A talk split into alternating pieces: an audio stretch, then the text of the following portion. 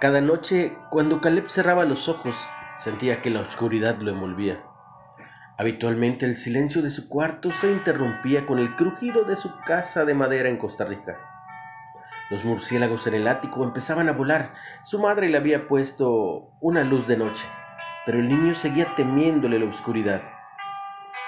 Una noche, su padre colocó un versículo bíblico al pie de su cama. Este decía, Esfuérzate y sé valiente, no temas, que yo soy el Señor tu Dios y estaré contigo. Ve la historia completa en Josué 1.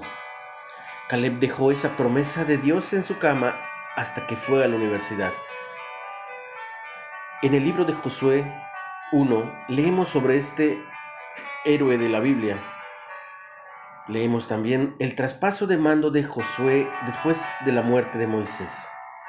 El mandato de esforzarse y ser valientes se les repitió varias veces a Josué y a los israelitas para enfatizar su importancia.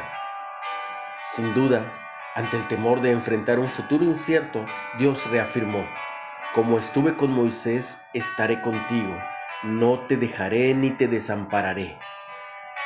Es natural tener miedos, pero un estado de temor constante perjudica nuestra salud física y espiritual. Tal como Dios alentó a sus siervos de la antigüedad, nosotros también podemos ser fuertes y valientes por causa de aquel que prometió estar siempre con nosotros. Padre fiel, gracias por estar conmigo siempre.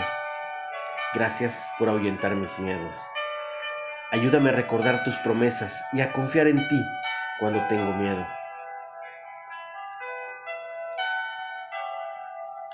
¿Cuáles son tus temores más profundos y persistentes?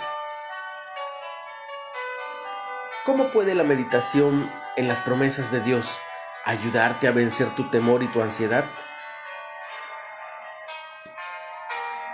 No olvides compartir el mensaje. Puedes seguirnos en Spotify y recuerda que estás en Ministerios Carisma Especial.